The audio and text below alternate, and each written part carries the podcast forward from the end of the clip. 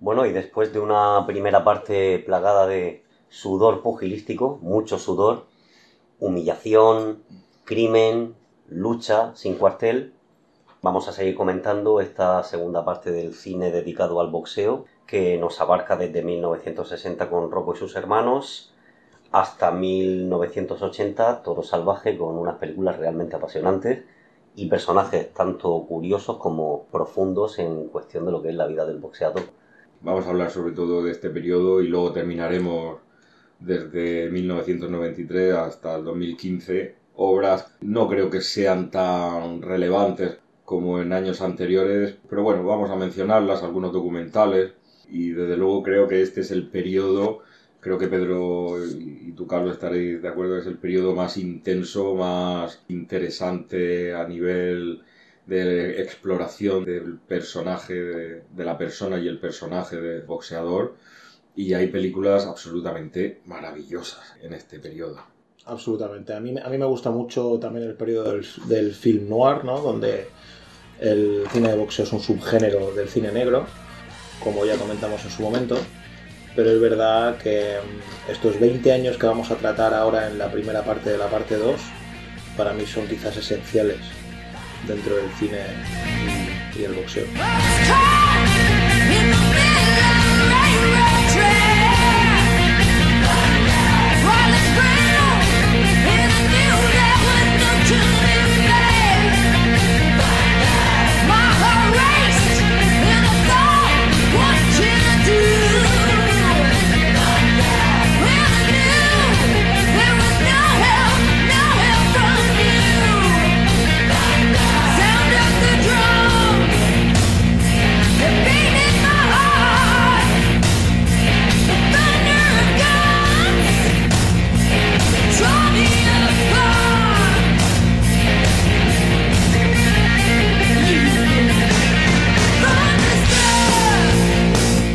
Habla de la tragedia del boxeo como una lucha por la superación, pero hay que mencionar también la importante faceta del boxeo como deporte, que es un debate amplísimo.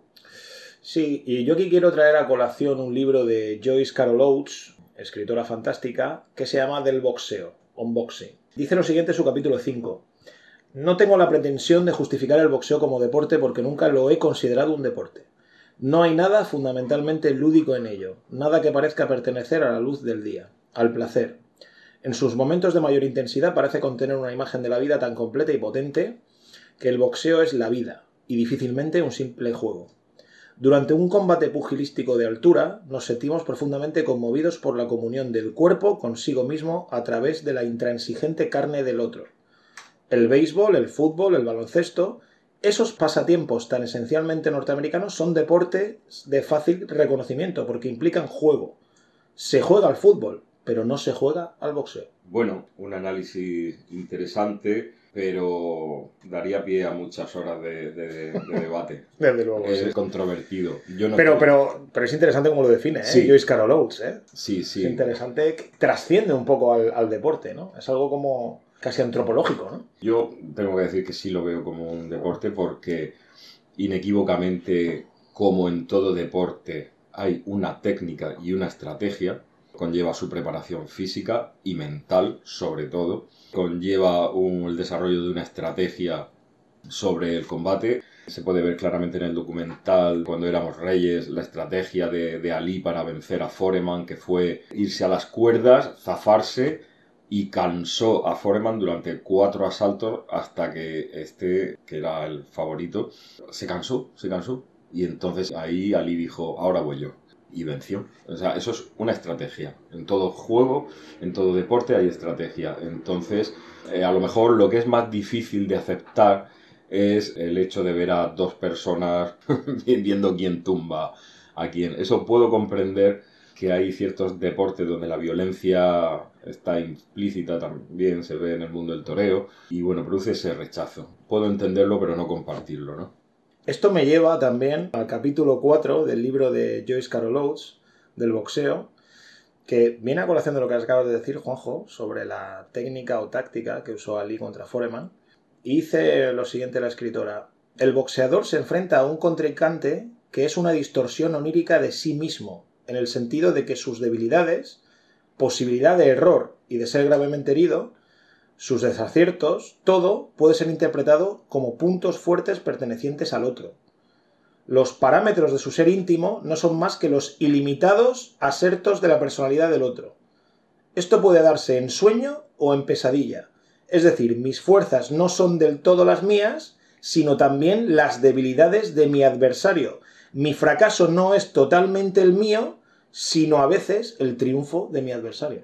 Bueno, pero es que esto, en cierta manera... Pero está- tiene que ver, ¿no? Con lo que comentabas. Sí, ¿no? sí, efectivamente. De hecho, en la película Requiem por un boxeador hay una frase donde Anthony Quinn, cuando está en el bar, le dice a ella, y entonces estaba combatiendo contra no sé quién, y me di cuenta que bajaba la mano derecha y entonces aproveché y, lo, y le metí un gancho de derecha y lo tumbé.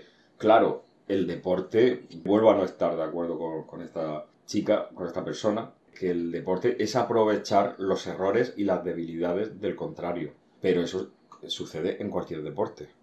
Y bueno, Rocco y sus hermanos, película de Luchino Visconti, Pedro, ¿qué te parece? Sí, gran película. Hablábamos antes un poco de la antropología en el mundo del boxeo y yo creo que esta película que eh, comienza nuestro ciclo 2 sobre el cine del boxeo representa muy bien la sociología del boxeo, ¿no?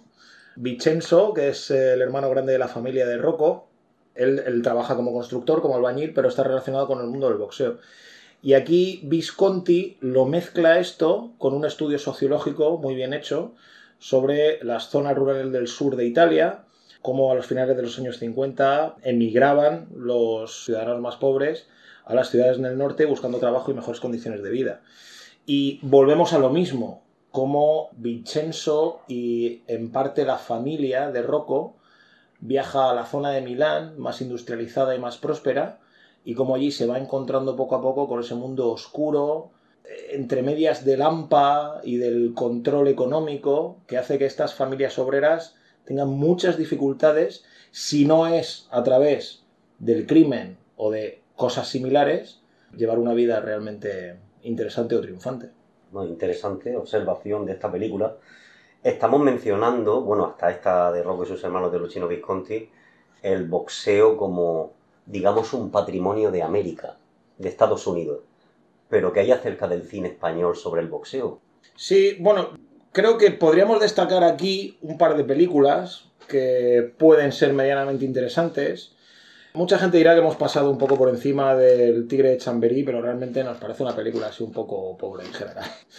Entonces vamos a comentar un poco algo sobre John Sánchez, la historia de Paco Sánchez, un boxeador, un relato de Ignacio Aldecoa y lo lleva al cine Mario Camus, el director de Los Santos Inocentes. Yo he traído aquí un extracto del relato de Ignacio Aldecoa, que creo que expresa muy bien el boxeo entendido de una manera no tan individualista, ¿no? sino un poco más familiar. Quizás no tan protestante, sino más católica. Decía Ignacio Aldecoa, Paco pensó, tengo que ganar. Abrió la boca y el segundo le colocó el protector. Tengo que ganar, siguió pensando, para ellos. Tengo que ganar este combate para mi padre y su orgullo, para mi hermana y su esperanza, para mi madre y su tranquilidad. Tengo que ganar. Y este tema se refleja mejor, yo creo, como he dicho antes, en los países católicos, quizás con unas implicaciones mucho más familiares que los países protestantes que tienden un poco más al individualismo, ¿no? como hemos dicho antes de Norteamérica. Eh, John Sánchez en general es una película que yo considero que está bastante bien. Buena factura, Mario Camus nunca decepciona como director y en general está bien rodada. Otra cosa diferente es Cuadrilátero de Eloy de la Iglesia. Fue su tercera película, es una película todavía un poco inmadura. Y bueno, destacar simplemente que sale el boxeador José Legrá, que era el Puma de Baracoa. Y este tipo, pues parece ser que en su época boxeador hispano-cubano, parece ser que en su época era bastante famoso. Sale interpretando un papel, pero digamos que en términos generales es una obra menor. Básicamente hemos cogido estas dos películas así un poco para hablar un poco del cine pugilístico hispano, ¿no? Siguiendo con el cine. Sudor hispano. Sudor hispano. Sudor hispano, sí, bueno. Sudor esto- íbero. Sudor Sudor íbero. íbero. Sí, esto me lleva a. Me, me acabo de acordar. Esto me lleva a Francisco Umbral y en su diario de un snob de- decía lo siguiente sobre el boxeo. Dice: El boxeo madrileño es un boxeo pobre y con afición dura y no muy entendida, que aplaude la, la clásica torta castellana. El que se abre paso, a lo mejor tiene, tiene que colocarse de sparring. Los gremios que dan más boxeadores son los talleres y la construcción. El boxeador uni- universitario o snob fue una rareza inglesa que aquí nunca se ha conocido. El número de boxeadores aficionados está siempre en proporción con el hambre. Ahora mismo hay unos 300 chiquitos por Madrid bailando sobre las punteras con el ansia de triunfo, queriendo dejar atrás las pocas pesetas de jornal y la ducha mañanera en la palangana con lepra. Dicen los viejos hombres del boxeo que en esto no existe la vocación, solo existe el hambre. Relacionado con la pobreza Y de aquí, lo que hablábamos. exacto, exacto. El Aquí, nexo. aquí umbral, efectivamente. Y estoy muy de acuerdo, y esto se ve súper claramente en la película The Champ, como el, el protagonista se va al campo a recoger cebollas y poco menos que nada más que vuelve al cuadrilátero, se ve obligado, ¿no? Es es la única alternativa de salir de ese mundo agrícola totalmente duro y de hecho uno de los comentarios mm, está el, el boxeador le dice a otro peón le dice, eh, bueno, y esto, dice, uff, no me acostumbro. Y dice, no, pues yo llevo 27 años aquí trabajando en el campo y sigo sin acostumbrarme. Un poco como reflejo de esa, Muy de esa bueno. dureza. Sí, sí, se relaciona eso yo creo con John Steinbeck, ¿no? Un poco las uvas de la ira y toda esa literatura que tiene que ver con la agricultura y el, y el obrerismo estadounidense. Sí. Continuamos ¿eh? con una muy buena película de Ralph Nelson, Bueno. Requiem por un boxeador, Para mí es impresionante esta película. Anthony Quinn, soberbio. Es, es Montaña Queen, ¿no? Montaña Rivera. Bueno, Montaña Rivera, sí. Yo es sí, que siempre bueno, desde crío lo llamaba Montaña Queen, porque bueno, era Anthony Quinn y tal. Pero sí, sí, Montaña Rivera. Suda Anthony Quinn en la película. Bueno, Anthony, Anthony Quinn hace un papelón, es absolutamente espectacular desde el minuto uno. Yo creo que no se podía haber cogido mejor actor para interpretar ese papel. Las facciones de su cara, de cómo refleja y expresan el, el sufrimiento, el dolor y a la vez la ingenuidad, que es el- la característica principal del, del personaje, que casi roza un nivel intelectual Sí, muy bajo. ¿eh? mínimo, Prácticamente es un, un analfabeto, sí. mínimo, efectivamente, muy sincero, Muy ingenuo, ¿no? muy ingenuo y tiene esa figura paternalista del manager. Por eso es- esta película es magistral en todo, en la interpretación, en el planteamiento de la película, en el transcurso, en la narrativa de- del desarrollo de, de la acción. Es fabulosa. es ¿Qué te parecen, Juanjo, esos primeros cuatro minutos y medio? Efectivamente. Es una verdadera obra maestra. ¿eh? Totalmente esa cámara subjetiva viendo venir de frente a Cassius Clay. Todavía Cassius Clay, ¿eh? Eh. Además el narrador lo dice, Clay está propinando tal. Sí, sí, es increíble. Y luego de repente desaparece la cámara subjetiva y aparece el primer plano de, de Anthony Mirándose Quinn. al espejo, ¿eh? Correcto, es dramático. Espectacular. Es la imagen ahí del perdedor, o sea, el campeón del mundo, Cassius Clay, le acaba de pegar un palizón que lo ha.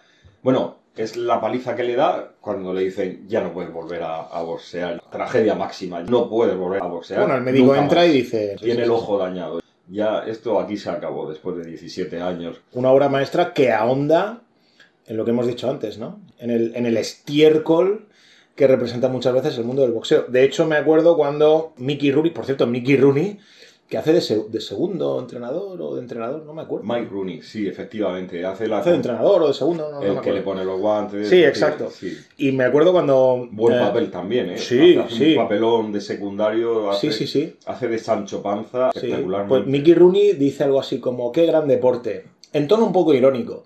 Y luego Jackie Gleason, que es el manager, dice, deporte, esto no es más que una cloaca en la que no hay más que basura. ¿no? Es una película desde el comienzo completamente descarnada. ¿eh? Totalmente. Negra, negra. Y además, yo creo, no sé si decirte, la primera película donde se plantea de manera, vamos, completamente abierta la, la figura del boxeador con esa inocencia, con esa victimismo de, de personaje y persona manipulada en beneficio de, de otros. Lo hablábamos antes que podría ser, haber, haber sido interpretada por, por Mickey Rourke, ¿no? Sí, sí, también efectivamente. Podría, haber, podría haberlo sido, ¿verdad? Sí, lo que hablábamos en el podcast de Mikey, de- de- del paralelismo, como comentaba Carlos, del paralelismo de su vida Sí, sí, sí. eh, real y, y ficticia en el, en el boxeo. La lucha constante por sobrevivir Sí. y por triunfar. A mí de esta película recuerdo que el gángster, el que quería eh, organizar estos tongos con, con Anthony Quinn, con Montaña Rivera en el mundo de la lucha libre, tenía una madre absolutamente pérfida, que era una, una mujer no, no me acuerdo del nombre, imagino que sería una actriz en aquella época de, bueno, secundaria, de, pero recuerdo que era un, personaje sin ningún tipo de corazón. Y, me recuerdo que el, que el personaje del gángster la llamaba siempre Ma, ¿no? Al estilo de James Cagney en la época del eh, la- al rojo vivo en los 40 y tal. Y decía siempre, Ma, ¿qué hago con este tipo? Y ella siempre decía, llévalo a una esquina y explícale cómo van las cosas, ¿no? En plan súper duro. Y era, una, era la madre, ¿no? Del gángster. Eso me, pare- me parecía también algo muy interesante de esta película que yo nunca había visto. Pues eso, aparecer, aparecer de repente a una madre de un gángster y decir a ese apalízalo. Sí, pero nada más alejado de la realidad. No, no, ¿eh? sí, sí, sí, sí, sí. Lo que pasa es que eh, es verdad que el papel de gángster siempre ha estado asociado a la figura masculina. Sí, sí, bueno, lo- eh, sí, claro, claro. Sí, sí, Y sí. entonces- Luego, luego hemos visto que hay ciertos matriarcados, ¿no? Sobre todo en la mafia italiana, que son importantes. Exactamente, y entonces eso choca un poco, sobre todo ta- también pensando que, que estamos eh, hablando del año 60. Sí, sí, sí. Así que, y como dices, eh, esta película es que, eh, vamos, sería para hacer un, un análisis, con un podcast completo de- de ella, por lo intensa, por lo interesante, por... Anthony Quinn, boxeador blanco, perdona, Juan. Efectivamente, Sí. lo que hablábamos de la esperanza La blanca. gran Y, ve- esperanza blanca. y vemos cómo vuelve a perder. Sí, Di- En toda la película es que fui el quinto, fui el Sí. quinto. Sí. La esperanza blanca, lo que os decía Sí. antes. Y bueno, y en esta película sobre todo es espectacular cómo al final acaba pues convirtiéndose Montaña en un esperpento mm, teatral de espectáculo del luchador vestido de indio. dando le quitan vueltas. toda la dignidad, ¿eh? Lo despojan de, de cualquier dignidad y cualquier... Efectivamente. Es la película que es, es muy cruda, es muy cruda Sí. y la interpreta, y sobre todo, lo repito, la interpretación de Queen es, es magistral. Hasta ser una celebridad en Hollywood, su vida fue prácticamente un combate de boxeo, de continua lucha, ¿eh? De continua lucha. Entonces, a lo mejor, quién sabe si quizás en ese papel él perfila mentalmente la lucha de lo que le ha costado llegar a donde está. Es, cuando, Efectivamente. es cuando hablamos, ¿no? Que hay actores que cuando lo que interpretan es su vida en sí mismo, Se sale. se salen, o sea, Se están salen. bordados porque es que no están interpretando, están siendo ellos mismos. Y entonces eso al final se transmite, lo decía el, el actor este de teatro, el brujo, lo que tú transmites, el público lo percibe. No te vayas a creer que... Sí, sí, como que- cuando un escritor habla de su vida con personajes, con otros nombres, etcétera. Eres tú, sueltas tu alma. Y entonces a lo mejor hay Anthony Quinn, Mm. quién sabe si él lo dijo alguna vez que el hacer de boxeador era un reflejo de lo que a él le costó eh, superar sus obstáculos de pobreza también, de- de salir de lo más bajo y ser una estrella cotizada en Hollywood. ¿Quién sabe? Pero vamos, una gran película, una muy, muy gran película.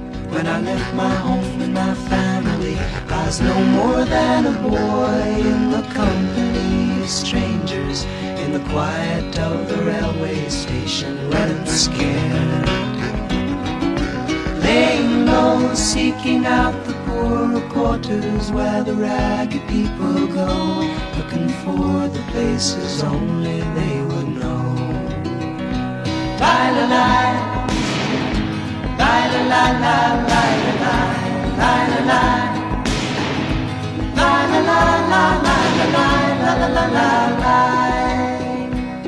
bueno, continuamos con La Esperanza Blanca de Martin Reed. Pedro, Sí, la Gran Esperanza Blanca. Bueno, la Gran Esperanza Blanca está basada en el primer campeón del mundo de los pesos pesados de raza negra, que fue Jack Johnson. Si hablábamos de la interpretación de Anthony Quinn, para mí está a nivel muy parecido a la interpretación de James Earl Jones, más conocido por Darth Vader, ¿no? Para mucha gente, ¿no? James Earl Jones. Sí, sí. Y bueno, el, el malo este de Conan, no me acuerdo cómo se llamaba, pero bueno, que salía en Conan, este que tenía cara de serpiente, que se convertía en serpiente. Bueno, la película es una maravilla, es un biopic de Jack Johnson. Y mm, básicamente mm, Jack Johnson fue, pues eso, el primer campeón del mundo de los pesos pesados de raza negra.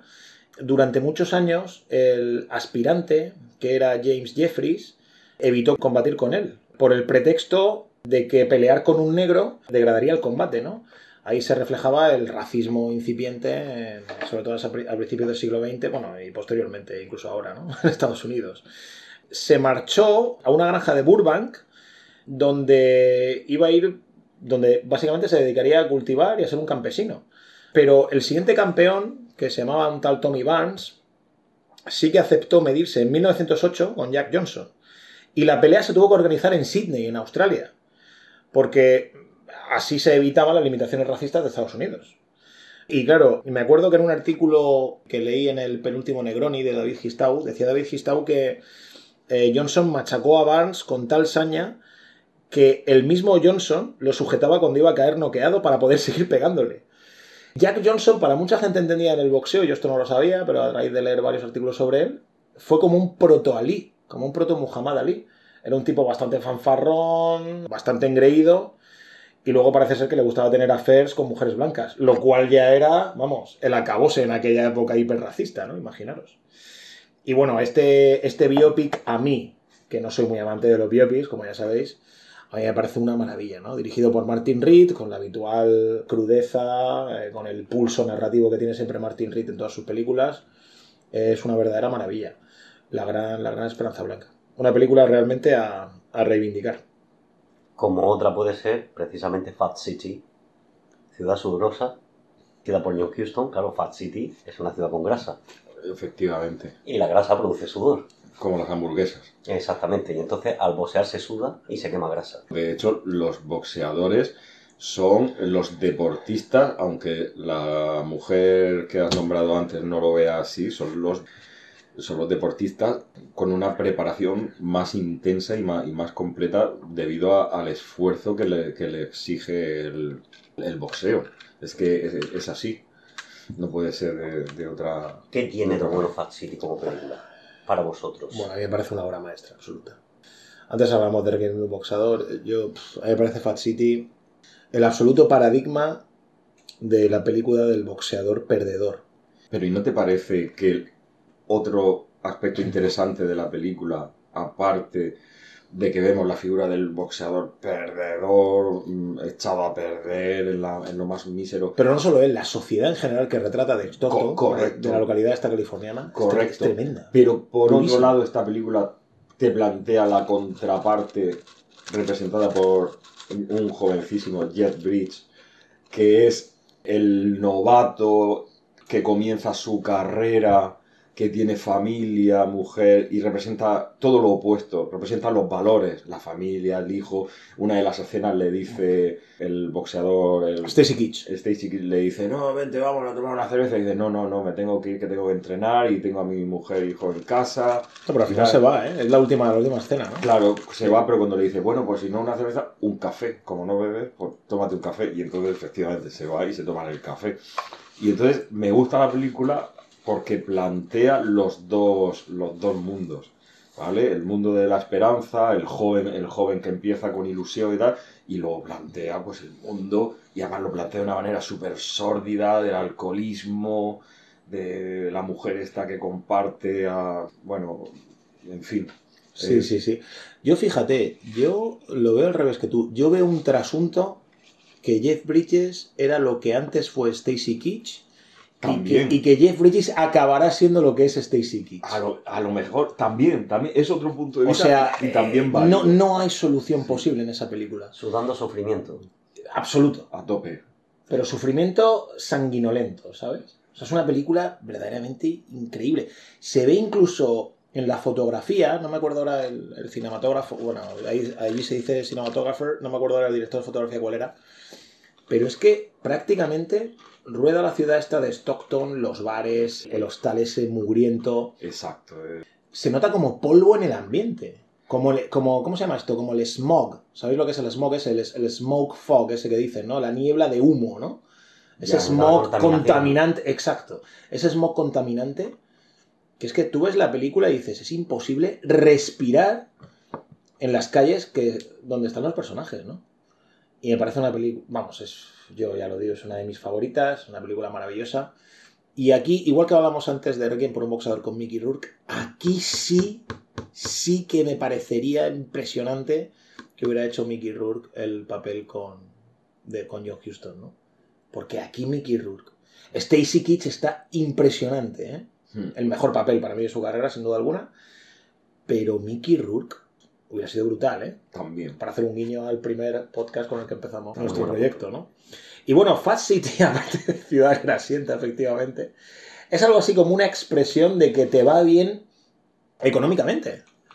Fast City es así una expresión en plan de Fast City, ¿no? Y, y también eso, y también un poco vaya ciudad, ¿no? En, en el sentido de cuando dicen... De la oportunidad. Eh, sí, exacto. De una oportunidad, pero una oportunidad, digamos, positiva o con un aspecto, digamos, positivo. Claro, es un, es un título absolutamente irónico. O, o absolutamente paradójico, porque no tiene nada que ver con la película. La película es una, una suciedad. Lo insano, Eso es, lo exacto. insano del, Exacto. de este mundo que también tiene el boxeo, mucho de insano, como habéis mencionado antes, de crimen, pobreza, etc. Y bueno, aquí es una maravilla los combates.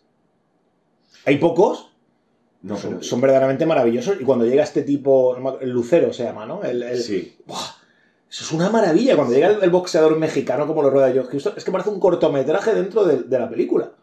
Cómo llega el tío, baja del autobús impecable, con tal, es un, bueno, pues ese típico boxeador que trabaja por dinero, que es un sparring, que tal, que cual. El tío, como se nota que tiene un defecto en el riñón, orina sangre, etcétera. Eso, eso- eso es, es una maravilla. Una, de luego, una de mis películas fetiches absolutas. Y bueno, la siguiente película de la que vamos a hablar, que es Rocky. Tengo debilidad, lo reconozco, tengo que decirlo, tengo debilidad por esta película. Me parece una película fabulosa. Desde el inicio, desde el cómo Sylvester Stallone hizo su guion, cómo lo vendió, se aferró a, a la idea de que él, él quería interpretarlo, le hicieron ofertas económicas, las rechazó y lo peleó hasta que hasta que consiguió ser él el guionista y protagonista de la, de la cinta creyendo en su idea, ¿no? Y Rocky venía, venía, venía de filmar películas para adultos. O sea, de lo más... El semental italiano, O ¿no? sea, de cine de pelo a cine de boxeo. De cine de pelo a cine de Exacto. boxeo. O sea, de sudar inguinalmente a sudar Sí, de hecho, tu- profusamente y por todo el cuerpo. de hecho tuvo que vender, tuvo que vender su perro para, para, bueno, estaba en las últimas el hombre. Se vendía al perro. vendió a su perro y luego más tarde lo recuperó eh, pagando mucho más, más dinero. Y- Vendía al perro y recuperó al perro. Sí, sí, sí, sí. El semental italiano. Entonces volvemos otra vez un poco a la persona, personaje, que, que es el boxeador, que viene de lo más bajo, y ese es par- parte del mérito de Rocky. Persona, Rocky y, perso- Balboa. persona y personaje venían de, de los fondos, y entonces eh, volvemos otra vez un poco a, a no estás interpretando, es que eres tú mismo. Esta película, en cierta manera, veo pues ahí un paralelismo con la ternura que te despierta el personaje de Rocky con Montaña Rivera. Comparten esa ternura del perdedor, de... porque Rocky también es una persona sencilla, al igual que Anthony Quinn, ¿no? Sus tortugas en su piso. Creo que él fue inteligente cogiendo ideas de películas anteriores de boxeo y hizo una película entrañable, una película absolutamente entrañable. La música, la fotografía, la historia de superación. Eh, Es una película de valores, ¿no? Y eso yo creo que al público le caló. Le caló el mensaje, le caló la manera de, de narrarlo y propició el éxito de, de- de Rocky y, y toda la franquicia que vendría detrás, que no, para mí no, no merece la pena, eh, no merece la pena nombrarla. Vo- Voy a, voy a. Voy a ser un poco. Voy a tirar un poco de maldad. A mí siempre me, ha, me han parecido los amantes de las sagas de Rocky en general. No digo vosotros, ¿eh? digo en general los amantes de la saga de Rocky. Yo lo acabo de Sí, sí, sí, sí, bien sí, sí, claro, no, ¿eh? no, digo, digo vosotros no, vosotros Rocky, no. Rocky. Sí, exacto, Rocky, exacto, exacto, exacto. Lo demás es otra cosa. Sí, exacto, pero, pero voy un poco más allá. Para mí los amantes de la saga de Rocky en general, o los que hablan de Rocky como una saga indiscutible del cine de boxeo, siempre me han parecido similares a los amantes de la saga de Torrente. en el sentido... Bueno, a mí me encanta. Pescado, está muy bueno el pescado, no le pegas a mi hermano. En el sentido que ambos grupos, o ambos fanáticos de las sagas, tratan de justificar o excusar la saga con la primera película. Todos te, dicen- hombre, Torrente 1 es una gran parodia. Y todos te dicen, hombre, Rocky 1 es la obra maestra y tal, es que escrita en tres días, la superación, no sé qué. Bueno, a ver, eh, yo solamente quiero decir aquí las, Pero tres, las tres películas... Eso no es un argumento. No, no, no, voy, voy, voy, voy, voy a ello, voy a ello, voy a ello, voy a ello, voy a ello. Eso es como decir, Star Wars... Métete en el cuadrilátero, Pedro. Bueno, Star Wars, bueno, como sí, decir, un día hablaremos de Star Wars también. Y si de queréis. Spaceport, la loca historia de la guerra de la galaxia, velocidad absurda. eso Bueno, para, encanta. para mí, mejor la parodia que la original. Bueno, eh, hablaremos más adelante de eso. Em, y yo solamente quiero decir las tres películas a las que Rocky ganó el Oscar. Para que la gente un poco. La gente un poco cinéfila y un poco tal tenga en cuenta a las tres películas que Rocky venció. Como Rocky, ¿no? Venció en los Oscars. Noqueó. Todos los hombres del presidente Buenísimo. de Alan J. Pakula. bueno, Bueno, pues Rocky, buenísimo. gan- Rocky ganó esa película. Network, Un Mundo Implacable, de. Sidney Lumet, con Peter Finch, actor fetiche de Charlie, aquí con nosotros. Buenísima película. Y le ganó también a Taxi Driver, de Martin Scorsese. Entonces, a ver, aquí hay dos cuestiones fundamentales. Paddy Chayefsky, que era el, guionista de la película de Sidney Lumet de Network, que era una que se enfrentaba a mejor película por el Oscar, Paddy Chayefsky, cuando llegan a la ceremonia, dice Sidney Lumet en sus- memorias que el guionista Paddy Chayefsky le dice, dice, no, te calientes la cabeza, porque Sidney Lumet estaba preocupado por Taxi Driver o todos los hombres del presidente, ¿no? Y hostia, este me van a ganar y tal, porque son películas, una muy comprometida políticamente, hace muy poco del Watergate, tal, y la otra es un cine experimental de este Scorsese, escrita por Les Brothers, yo no sé, esto, esto es un peliculón y tal. Y le dijo Paddy Chayefsky, no, no te calientes la cabeza, Sidney, va a ganar Rocky. Y le dijo, Sidney, ¿pero me estás contando? Y dice, sí, sí, es la típica sensiblería proamericana que les encanta. Y para mí es eso, para mí es una película neorromántica, neosensiblera y lacrimógena. Es lac- lacrimógena no en el sentido, no en el sentido lacrimógeno no, no, sí, sí, pero bueno, no, no en el sentido lacrimógeno, digamos, de entender de Champ, ¿no? Que luego hablaremos de ella y eso, eso ya es- eso me parece una basura inmunda, ¿no? No dentro, de, no dentro del campeón de que luego hizo Franco Cefirelli. Pero sí una película lacrimógena en cuanto al llanto de el sueño americano que nunca se daba en las películas de boxeo, porque hemos estado nosotros hablando cronológicamente de las películas de boxeo como desmitificaban el sueño americano de alguna manera promocionando siempre la figura del boxeador como perdedor y siendo de alguna manera unos análisis sociológicos bastante más realistas. Bueno, pues Rocky eso se lo salta y va por el premio número uno, ¿no? El tipo que se hace a sí mismo, el luchador infatigable. Y esto hay que, mm, hay que tenerlo en cuenta en el contexto sociopolítico. La película se hace en 1976 y en 1976 era el bicentenario de la independencia de Estados Unidos, que se firmó en 1776. ¿En qué ciudad? En Filadelfia. ¿Dónde se roda Rocky? Oh my god, en Filadelfia. Quiero decir, todas estas cosas hay que tenerlas muy en cuenta para ver cómo esta película, de manera velada, fue calando en el espíritu norteamericano. También hay que tener en cuenta que estamos a cuatro años de la era Reagan, conservadurismo, el comienzo del neoliberalismo, etcétera, etcétera. Todo esto yo creo que hay que enlazarlo bien para ver cómo de repente se les fue la puta olla a los de los Oscars y premiaron por encima, insisto, de Taxi Driver, todos los hombres del presidente y Network, a una película como Rocky. Vale. Aún así, dicho todo esto, pienso, como vosotros, que, hombre, la saga da risa y, hombre, Rocky 1 es una película más interesante que Rocky 2, 3, 4, que me parece infumable, Punto de 5 comparación. No, o las que sea. Yo, yo ya la- Sinceramente. yo me quedé en la 4 contra. El ¿Cómo era? el Dan- ruso. Danko. Danko. No, Danko no. ¿Cómo era? No me acuerdo cómo se llama. Da No, igual. Danko es otra película. Es que no quiero. Danko es otra Iván película. Drago. Iván, Iván Drago, es que no, sí, no quiero ni mencionarlas. No, no, no, Es que pero me da igual. Pero En el sentido Bueno, de que- que, que digamos la que- que tiene un valor es, es la primera. Yo diría que sí, pero como amplitud cinéfila, para mí Rocky es una película, incluso dentro del subgénero de boxeo, una película para mí muy menor. Tengo que decirlo, muy menor.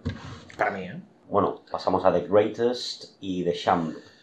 Bueno, The Greatest es simplemente nombrarlo porque es un documental que realizó Tom Grice, creo que con la ayuda de Monte Hellman, maravilloso director independiente. Y bueno, básicamente es el documental que hizo. Un documental sobre Ali, básicamente. ¿Y The Champ? The Champ es un remake de Franco Cefirelli de, de la película de- del año 31. Y. Bueno, eh, se lo podían haber ahorrado porque es que creo que no aporta absolutamente. John Pasamos. Boy John Boyd haciendo lo que podía, pero. haciendo lo que podía, nunca mejor dicho. Pero no. no Porque no podía más, el pobre. Pasamos mejor Con esa a, mierda de guion. No, no. a la obra maestra. Y bueno, Franco Cefi- Bueno, hay que decir una cosa sobre Franco Zeffirelli. Es un director verdaderamente penoso. En general. Es que hay, hay que dejarlo claro, vamos. hay, O sea, hay- hay- hay películas. que- Antes hemos hablado, hemos nombrado a Luquino Visconti, que es una maravilla, con Roque y sus hermanas, bueno, tiene una filmografía extensísima. Pero vamos, Zeffirelli es, perteneciendo a la misma generación, O sea que pasamos de lo mediocre, podríamos pasar perfectamente de lo mediocre a una obra maestra. bueno, de lo medio que de, de lo, de lo... de lo peor De lo que Sí. nunca se debió haber. a una obra maestra del cine de boxeo considerada por muchos en la crítica, que es Toro Salvaje con Robert De Niro, dirigida por Martin Scorsese, en la que sí se nota ahí en la película la decadencia del boxeador, la humillación permanente del boxeador, el trastorno psicológico del boxeador siempre obsesionado por la lucha por la vida Sí. y, y cómo llega al más profundo infierno pudiendo tenerlo todo. Efectivamente, es la historia del ascenso y del descenso del boxeador. Y bueno, decir que esta película, como os comentaba antes, está rodada en blanco y negro, pero yo lo veo desde el punto de vista como tributo a las películas de blanco y negro, porque luego toda la técnica cinematográfica es de una película moderna, pero le da el dramatismo que creo que el blanco y negro ya de por sí solo mm, imprime a, las películas. ¿no? El blanco y negro da un juego que el, color lo tiene más complicado de conseguir. Entonces, Toro Salvaje me parece una obra maestra absoluta. Robert De Niro está en una interpretación, a un nivel, a un nivel interpretativo increíble. De hecho, bueno, aunque Robert De Niro ya lo hizo en otras películas como El Cabo de- del Miedo, se fue a Francia para el final de la película para engordar 27 kilos e interpretar eh, La mantequilla francesa. la mantequilla francesa, efectivamente. Creo que hay muy pocos actores capaces de hacer este tipo de transformaciones como De Niro, que están a la, a la altura. Y me parece una película completísima también, redonda, por cómo cuenta la historia, la profundidad psicológica de, de los personajes, por la explosividad que hacen la pareja de Niro con Joe Pesci, y de, y de hecho improvisaron hasta diálogos de lo bien que la empatía que existía entre los dos A mí lo que me actores. gustó, lo que tú vas nombrando de como obra maestra, Juanjo, que estoy totalmente de acuerdo contigo, la interpretación de De Niro es soberbia. A mí, personalmente, lo que más me gustó de Toro Salvaje fue la decadencia del personaje. ¿Cómo puede una persona tenerlo casi todo a llegar a la nada? La humillación que sufre el boxeador. La victoria, la derrota y la humillación en la vida, porque además muchos de ellos grandes boxeadores de la historia han terminado arruinados habiendo tenido prácticamente todo. Muchos, muchos de ellos.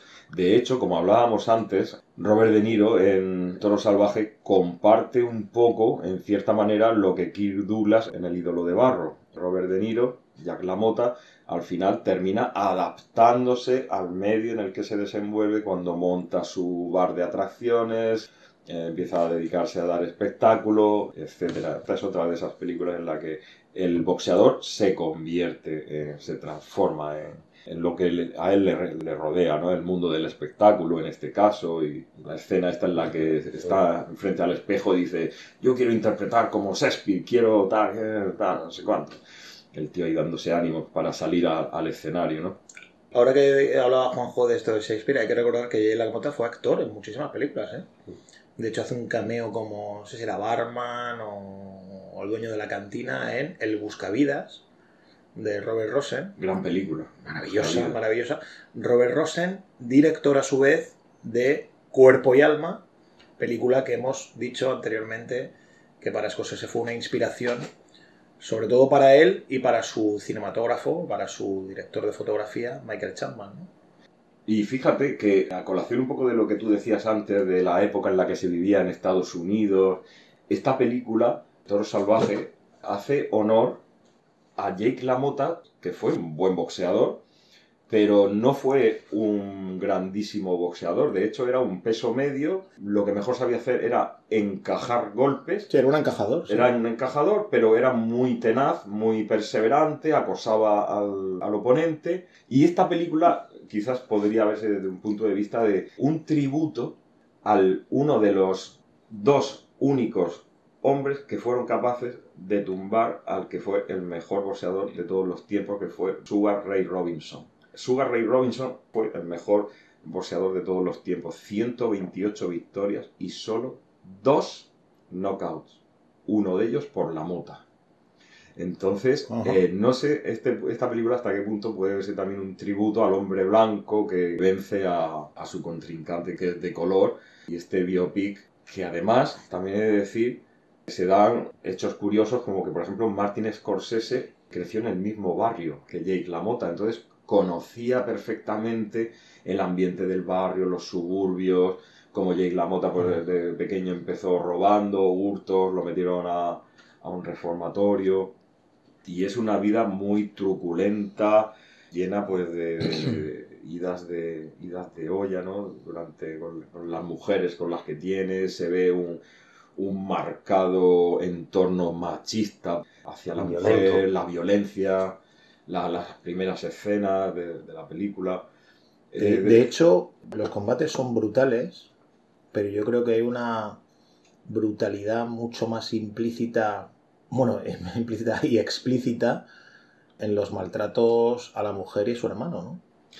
Sí, Yo creo que son mucho más impactantes, ¿no? En la película. es que esta película de lo que habla es de violencia. Y la violencia en el ring y la violencia fuera del ring, la violencia hacia la mujer y la violencia en la sociedad, ¿no? También. Incluso se puede ver en la violencia como la, la expresa Robert, de- Robert De Niro y Joe Pesci, ¿no? Eh, que tiene una violencia muy, muy distinta, explosiva y tal, que luego, que luego la explotará un poco más en, en Casino, un tipo de violencia que transmite miedo. Eso, Joe Pesci creo que nadie ha sabido hacerlo como, como él. Esa transformación, te estoy diciendo algo serio, pero luego gracioso y, y el otro está mirando, me mata, me mata aquí. Yo creo que en Toro Salvaje ahí fue donde esa química surgió entre ellos dos y fue maravillosa. Y vemos una película de violencia dentro del cuadrilátero, fuera, hacia la mujer, hacia los familiares, cómo teje todo esto a, a lo largo de- del desarrollo, ¿no? Puede resumirse como un buen, digamos, colofón cinematográfico para esta época que habéis mencionado. Toro Salvaje, para vosotros. Creo que es la mejor película de boxeo. Sí, por- no, no, no. Por la calidad interpretativa de- del protagonista, de Robert De Niro, por la transformación que hace del personaje, por la trama, por la historia que cuenta. Bueno, para mí diría que es la más, que es la película más redonda sobre boxeo. Pudiera ser, no, no lo tengo claro. Yo ahí Fat City uf, es, es tremenda. No lo sé. Lo que sí quería remarcar o señalar es la conexión que hay entre Toro Salvaje y Rocky. Y esto puede parecer una cosa extraña, pero hay una conexión. Sorpréndeme. Sí, sí. Toro Salvaje, bueno, el protagonista de Toro Salvaje es un antagonista de Rocky. Rocky es el, luchador, el triunfador, etc. Y Jake LaMotta, bueno, es un suto desgraciado, ¿no? En toda su acepción de la palabra. Pero la United Artist quería producir Toro Salvaje pensando que Toro Salvaje iba a ser una especie de Rocky. Boxeador triun- triunfador, tal.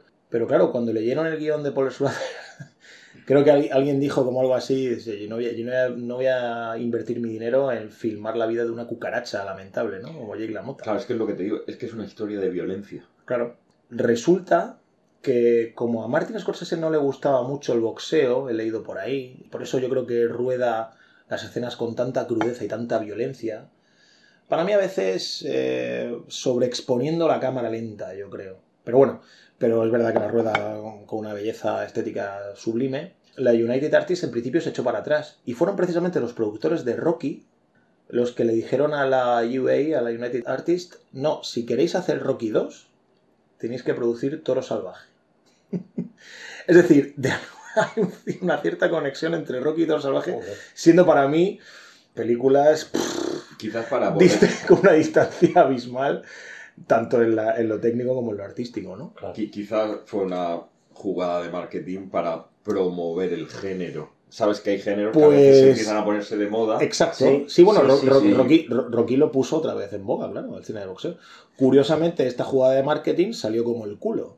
Porque la United Artists fracasó estrepitosamente, tanto con Toro Salvaje como especialmente con La Puerta del Cielo, un western absolutamente maravilloso de Michael Cimino, una obra absolutamente maestra. Que Michael un- Sí. Michael o Michelle, ¿no? o Michelle. Sí, exacto. Que fue un batacazo absoluto en taquilla y al final acabó siendo absorbida por la Metro Goldwyn Mayer y fracasó estrepitosamente en el año 80. Pero es curioso, ¿eh? Como esta conexión entre El Rocky se comió al toro. y el toro salvaje, sí. Rocky se comió el toro, ¿no? Así es.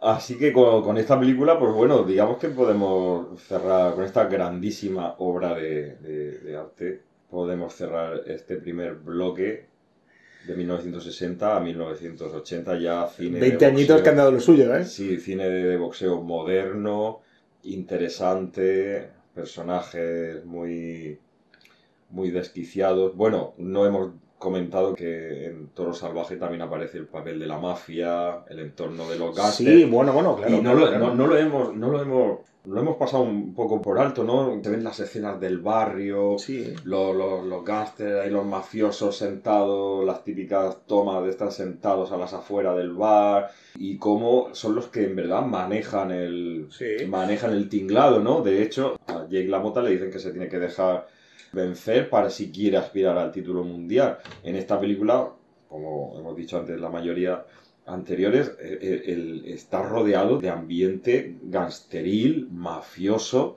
y en la película no lo dice explícitamente, pero está presente y se puede ver. Y si eres Sí. un espectador... Bueno, de hecho, la, en esa época yo creo que básicamente casi todos los boxeadores estaban controlados por la mafia, ¿no? Hmm. Básicamente casi todos. De hecho, Ali es el primero en escapar del yugo mafioso porque tiene el apoyo incondicional de los musulmanes negros, que era un colectivo bastante importante en aquella época de lucha racial muy potente. La asociación La Nación del Islam. Exacto. Entonces los musulmanes negros apoyaron a Ali y por eso Ali no, no cayó, digamos, en manos de la mafia, pero si no, probablemente hubiera caído como este como era Sonny Liston y toda esta gente, Jay Mota toda esta gente que básicamente eran, pues eso. Con, con esto que estás comentando podemos comenzar el, el segundo bloque de, de periodo moderno, con lo que comentas de Ali, con el tema racial que estaba tan en su punto candente. Y es que la, la figura de, de Ali era un rebelde, él no quiso ir al ejército, para eso se hizo ministro de la Nación del Islam, porque quedaba excluido por las leyes norteamericanas. Bueno, fue una, una figura pues también muy controvertida, la verdad. sí, sí.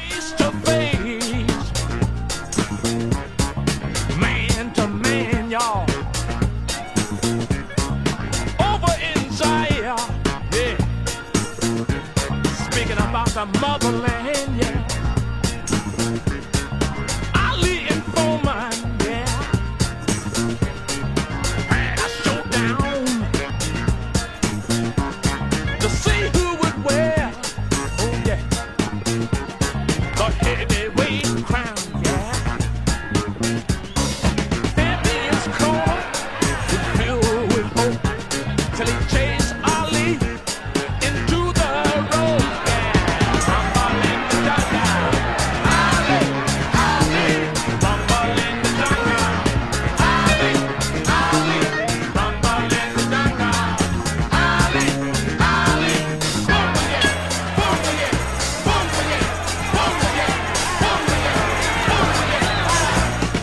Era prácticamente un intelectual. En, el libro de Abbot Joseph Liebling, La dulce ciencia, tiene un capítulo que se llama Poeta y pedagogo. Y dice, cuando Floyd Patterson, que era un ídolo para, para Ali, recuperó el título mundial de los pesos pesados después de noquear a Igemar Johansson en junio del 60, emocionó en tal medida a Cassius Clay, un adolescente de Louisville, que Clay, que era un buen semipesado amateur, compuso una balada en honor de la victoria de Floyd Patterson. Un poema. Al estilo, digamos, de los cantares de gesta o cantares épicos desde la antigua Grecia. Él hasta- era, él era una persona intelectualmente inquieta Sí, sí, sí. sí. y eso le trajo pues problemas con la justicia norteamericana De hecho, el tema de la mafia, de los combates, en el documental Cuando éramos reyes aparece la figura de Don King, que ahí es donde surge este personaje medio de lampa. Don King consiguió juntar las firmas de los contratos que hizo con Ali y con Foreman. Y entonces el gobierno de Zaire se comprometió a pagar la cantidad estipulada para los boxeadores con tal de que se hiciera el combate Sudáfrica. Y allí Don King comenzó su carrera de promotor pugilístico. Sí. Un hombre muy, muy controvertido. Estuvo acusado de homicidio, Hombre, ese tipo yo creo que sí, sí. eh, en fin. Un tipo muy oscuro, ¿no? Sí, efectivamente. Pero volvemos una vez más a todo lo que rodea el mundo del, del boxeo. Sí. Visto como espectáculo que lo domina la mafia, no como deporte. Que para la Sí. mafia es espectáculo, Sí. dinero. Sí, pero por eso, bueno, podemos, sí, podemos llegar a concluir a lo mejor que Don King también era un poco pseudo mafioso, ¿no? Realmente Sí, sí. en sus prácticas, ¿no? O sea que al final Ali Sí, también estuvo. Correcto. Pero en la independencia de Ali es interesante su faceta intelectual, como he dicho antes. Eh, David Remnick, en su libro El Rey del Mundo, de Mohamed Ali Temen, dice. Clay, Cassius Clay en, aqu- en aquella época, antes de Muhammad Ali, dejó boquiabierto a su profesora de inglés del Instituto Central cuando le dijo que elegía a los musulmanes negros como tema de un trabajo trimestral. La profesora no aprobó su propuesta, pero algo había resonado en el cerebro de Clay. La disciplina y la resistencia de los musulmanes negros, su sentido de la jerarquía, de la condición humana y del respeto a uno mismo. El hecho de que se negaran a beber, fumar o meterse en, en juerga, su orgullo de raza. Y yo creo que eso, por eso lo convierte para mucha gente, mucha gente dice que es el mayor deportista, no hablo de boxeo, el mayor deportista de la historia, para mucha gente, más que Michael Jordan. No sé quién decía que... Porque, pero digamos que unía este tipo de figura Sí, sí, sí. sí. controvertida E icónica a la in- vez. intelectualmente interesante, socialmente comprometida, negándose a ciertas cosas en momentos puntuales que repercutieron negativamente en su carrera. Pero se atrevió a hacerlo. Claro, exacto, es un por tipo unos ideales, por algo un- en lo que él creía. es un tipo que trasciende un poco al deporte, ¿no? En ese, en ese aspecto. un luchador, que de verdad quiere serlo. Sí, pero Un luchador en la vida también. un poco más allá, ¿no? Yo creo. Otras películas remarcables de este periodo podrían ser The Boxer, de Jim Sheridan, Narra más la problemática del IRA, del boxeador Daniel Day-Lewis, que no quiere comprometerse, no quiere follones, es un de tintes políticos, además Jim Sheridan quiso marcar con esa película y con En el nombre del padre la- el tema político. Luego tenemos otras dos películas, creo que pueden ser remarcables. Una de ellas, Million Dollar Baby, de Clint Eastwood, Sí, de- señor. del maestro Clint Eastwood. Que, El último cineasta clásico vivo, sí, para mí. Para mí puede hacer, ese señor puede hacer lo que quiera. Tiene Hombre, por- tanto como eso no, ha hecho bastante podrietes últimamente, pero Bueno, Pero como cineasta clásico puro, para mí es el único que sigue vivo. Mm. Quizás Robert Redford, pero bueno, Robert Redford últimamente no, se, no se dedica a hacer El pelis. máximo exponente vivo de lo que es el cine americano. Sí, para sí, mí, que es director el- cine clásico para mí. es. fíjate que es la única película de una boxeadora. Sí, Eh, y curioso, aparte, ¿no? sí, sí, sí, sí, muy curioso. Efectivamente, Hilary Eh, Swank, la boxeadora, y aparte es una película tierna sin llegar a ser sensiblera y ñoña. Una película, si te das cuenta, trágica. Para mí, Boxeo y tragedia. El boxeo es tragedia. Boxeo y tragedia. Ah, cuando tú te pones... Sí, sí, sí. Que sí. eso ya sería otro debate. Para mí no es un deporte. Pero yo respeto, como bien has dicho, a aquellos que lo consideran deporte. O sea que tú estás con la escritora. Yo para mí Y no es conmigo, yo, poco también. Yo, poco Yo para mí no es un deporte. creo- yo- Un deporte en que tú te pones delante con otra persona, por mucha técnica que tengas, a hacerte daño y a poder tener un derrame cerebral por el, por el contacto físico, mm, no puedo con él. Ahora, yo respeto la figura del boxeo como un deporte para aquellos que lo aman así. El caso de Million Dollar Baby trasladado a esto, pues mira lo que le pasa a la chica, sufre un, Es un accidente. golpe, es un accidente, pero sí, pero la deja tetrapléjica. Y esa relación paterno-filial de Clint Eastwood con Hilary Swank me gustó muchísimo en la película. Sí. En mi opinión, sin llegar a ser ñoña, no sensiblera, sino ver que él dice, bueno, no puedo más. Una boxeadora que no se había hecho anteriormente, para mí me parece una muy listo Clint Eastwood en, en ese aspecto. a mí me parece una película bonita, bien hecha como Sí, muy la hecha. mayoría de las películas que hace el maestro Clint y cuenta una historia de, de valentía, de arrojo de, de una mujer. Sacrificio, el Sí. boxeador es puro sacrificio. Dispuesto a O estar... boxeadora. O boxeadora, exactamente. Bueno, con respecto a esto, hay pocas películas efectivamente de, de boxeadoras. Y yo quisiera recomendar desde aquí un libro, está en inglés, yo no lo he encontrado en español, pero es un libro de Alison Dean, que creo que es profesora de literatura o de literatura comparada y al mismo tiempo boxeadora. Y se llama Seconds Out Women Fighting. Yo creo que es un libro muy interesante para quien esté o para quien quiera indagar un poco en el mundo del boxeo femenino. Luego, lo, luego lo pondremos en el, Podemos en, poner el en enlace, pod- ¿no? en el enlace. El enlace Bien, en bien, el perfecto, porque creo, creo que es un libro interesante. Y sobre el sacrificio del que hablaba ahora Carlos, el sacrificio y el boxeo, me parece también interesante traer a colación los retratos y encuentros que son entrevistas y crónicas que tiene el periodista y escritor Guy Talese. Y él tiene una entrevista maravillosa con Floyd Patterson, que fue este ídolo de, Muhammad Ali y se llama precisamente el capítulo El Perdedor. Y le dice Guy Talese, dice, bueno, dices que eres un cobarde, dices que tienes poca capacidad para odiar. Y pareció que perdías el temple contra esos colegiales de Scarsdale esta tarde. ¿No crees que estabas mejor hecho para otro tipo de trabajo, como trabajador social o algo diferente? Y dice Floyd Patterson, ¿me preguntas por qué sigo boxeando? Sí. Bueno, en primer lugar, amo el boxeo. El boxeo ha sido bueno conmigo. Y yo igualmente podría hacerte la misma pregunta, ¿por qué escribes? ¿Te jubilas de escribir cada vez que escribes un cuento malo? Si me pregunto para empezar si debía haber sido boxeador, a ver cómo te lo explico. Digamos que has estado en un cuarto vacío días y días sin comer, y de pronto te sacan de ese cuarto y te ponen en otro donde la comida cuelga por todas partes, y lo primero que alcanzas, te lo comes. Cuando tienes hambre no eres exigente, así que yo elegí lo que tenía más cerca, y eso era el boxeo. Un día simplemente me dio por entrar a un gimnasio y boxeé con un chico, y le gané. Boxeé con otro, le volví a ganar, y seguí boxeando y seguí ganando. Y me dije, aquí hay algo que puedes hacer. Pero no soy ningún sádico. No me gusta golpear individuos. Los golpeo porque es lo único que sé hacer. Y fuera o no el boxeo un deporte, yo quiero hacer de él un deporte porque es algo en lo que yo puedo triunfar. ¿Y sabes cuáles son los requisitos? Solo sacrificio. Me parece impresionante la, la cita literaria.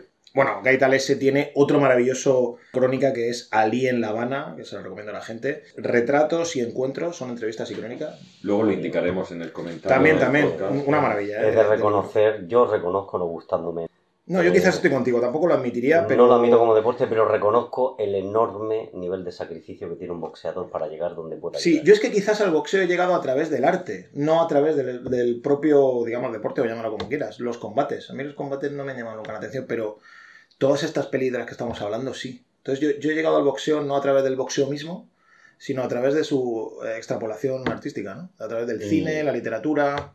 Estas últimas tres películas que podemos nombrar de Cinderella Man, 2005, The Fighter, 2010 y Redención 2015, El hombre cenicienta es sacrificio puro y duro porque fue el- hombre que nunca se dejó tumbar. De hecho, lo llamaban Cinderella porque ganaba cuando nadie esperaba que ganara, Que esos, ganara. esos combates. Es, Sí, el- sí, sí, es sí, la biografía de James Braddock. Fue un boxeador de, no sé si era peso pesado o peso crucero. Parece una película amable de ver, comercial, Pero recomendable. bien hecha, entretenida. De estos tipos de películas que estábamos hablando al principio del podcast, donde se centra la película tanto en la figura del boxeador como en la del entorno que lo rodea, que era la América deprimida, la América en la que los habitantes de, de la ciudad, no me acuerdo qué ciudad era, iban a los muelles a buscar trabajo todos los días. Y ya para acabar, hay dos películas, The Fighter y Redención, de David Russell y Anthony Fuqua, que es de lo más pasable que se ha hecho en estos últimos años. No creo que aporten nada nuevo. La factura técnica, pues bueno, es muy moderna para pasar el rato.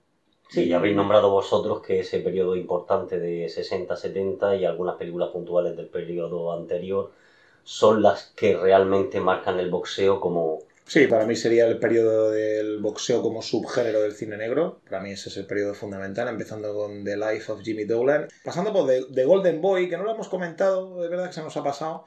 The Golden Boy es curioso porque es una obra teatral de Broadway de Clifford Odets y en ella un violinista pasa a ser boxeador para ganar más dinero y resulta que se destroza las manos boxeando y luego ya no puede volver a tocar el violín. Entonces, es interesante esta especie de simbolismo o símil.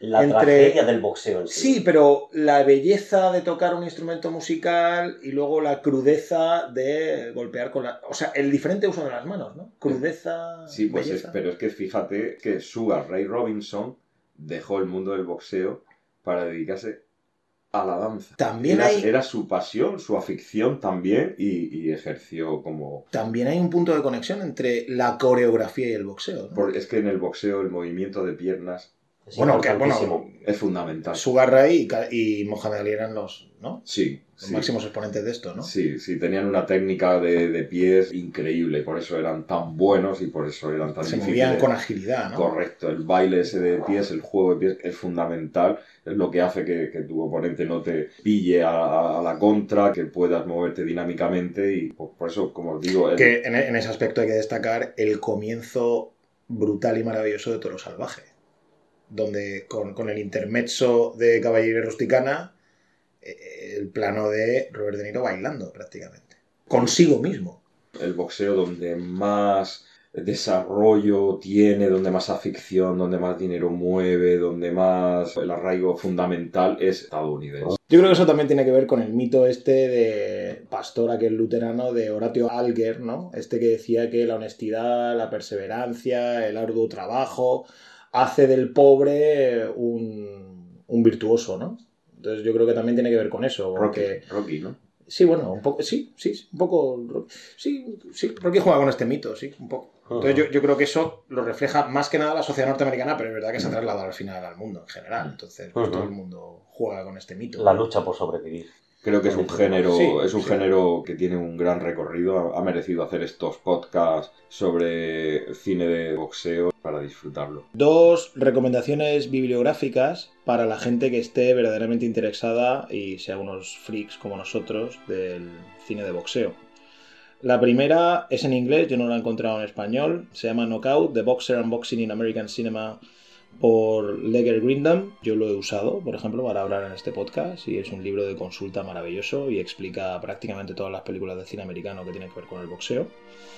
Y otro es para mí el mejor libro escrito en español sobre cine y boxeo, que es Sangre, Sudor y Puños, el boxeo en el cine de Alfonso Bueno López. Y en este libro, Alfonso Bueno López, en su epílogo, acaba así. A comienzos del siglo XX, los boxeadores peleaban para salir de la pobreza, alejándose puñetazo a puñetazo del hambre y la miseria. En el siglo XXI, los ejecutivos boxean para liberarse del estrés en la oficina, golpeando el saco mientras se hace un selfie para actualizar su estado en las redes sociales. Las comparaciones casi siempre son odiosas. Así que nos vamos a despedir de todos nuestros oyentes recomendándoles que visiten nuestra web, cumlingus.com y así que un abrazo y hasta la próxima.